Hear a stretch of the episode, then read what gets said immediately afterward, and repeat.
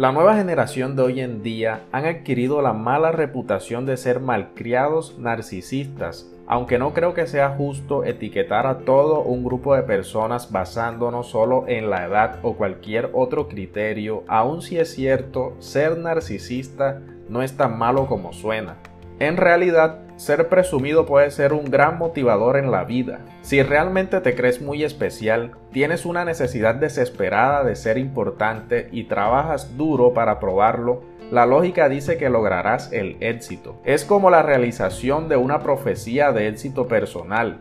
Casos así suceden todo el tiempo. Cuando era niño, Steve Jobs le dijo a una niña que vivía frente a su casa que era adoptado. Cuando la pequeña le preguntó si esto significaba que sus padres biológicos no lo habían querido, el futuro emprendedor se puso a llorar y corrió a su casa. Fue entonces que su madre adoptiva le dijo que ella y su marido lo habían elegido especialmente entre un grupo de niños. Desde entonces, Jobs siempre creyó que era especial. El camino para la realización de la profecía personal es más cíclico de lo que crees. Aunque su familia adoptiva sí lo eligió, Jobs estaba consciente de que sus padres biológicos lo dieron en adopción. Es muy probable que la obra de su vida haya sido resultado del deseo de querer probar que de hecho sí era especial. Este tipo de mecanismos es muy común en las personas altamente exitosas. Y adivinen qué, Creer que eres especial es un gran comienzo, pero solo es el principio del camino al éxito. No basta con tener motivación, se tienen que tomar ciertos pasos para que se dé la realización de la profecía personal y para que alcances todo tu potencial. A continuación te daré 5 características de Steve Jobs que te servirán de mucha ayuda si crees que eres alguien especial.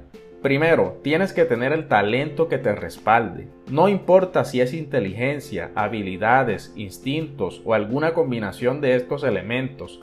El punto es que o naces con el talento o usas tu voluntad para desarrollarlo. Claro que puedes ir por la vida pretendiendo que sabes hacer las cosas, pero difícilmente serás feliz contigo mismo si no te preparas para lograrlas.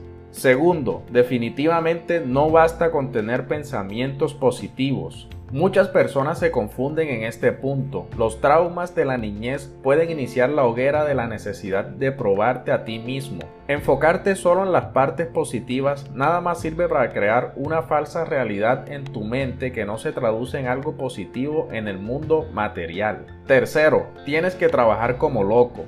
Puedes creerte tan importante como Donald Trump pero esa autoestima no valdrá si solo te sientas a esperar que te lleguen cosas buenas. La combinación de narcisismo con el sentirse con el derecho de recibir cosas nunca termina bien. Antes que nada, debes trabajar para probar que realmente eres tan importante como te crees.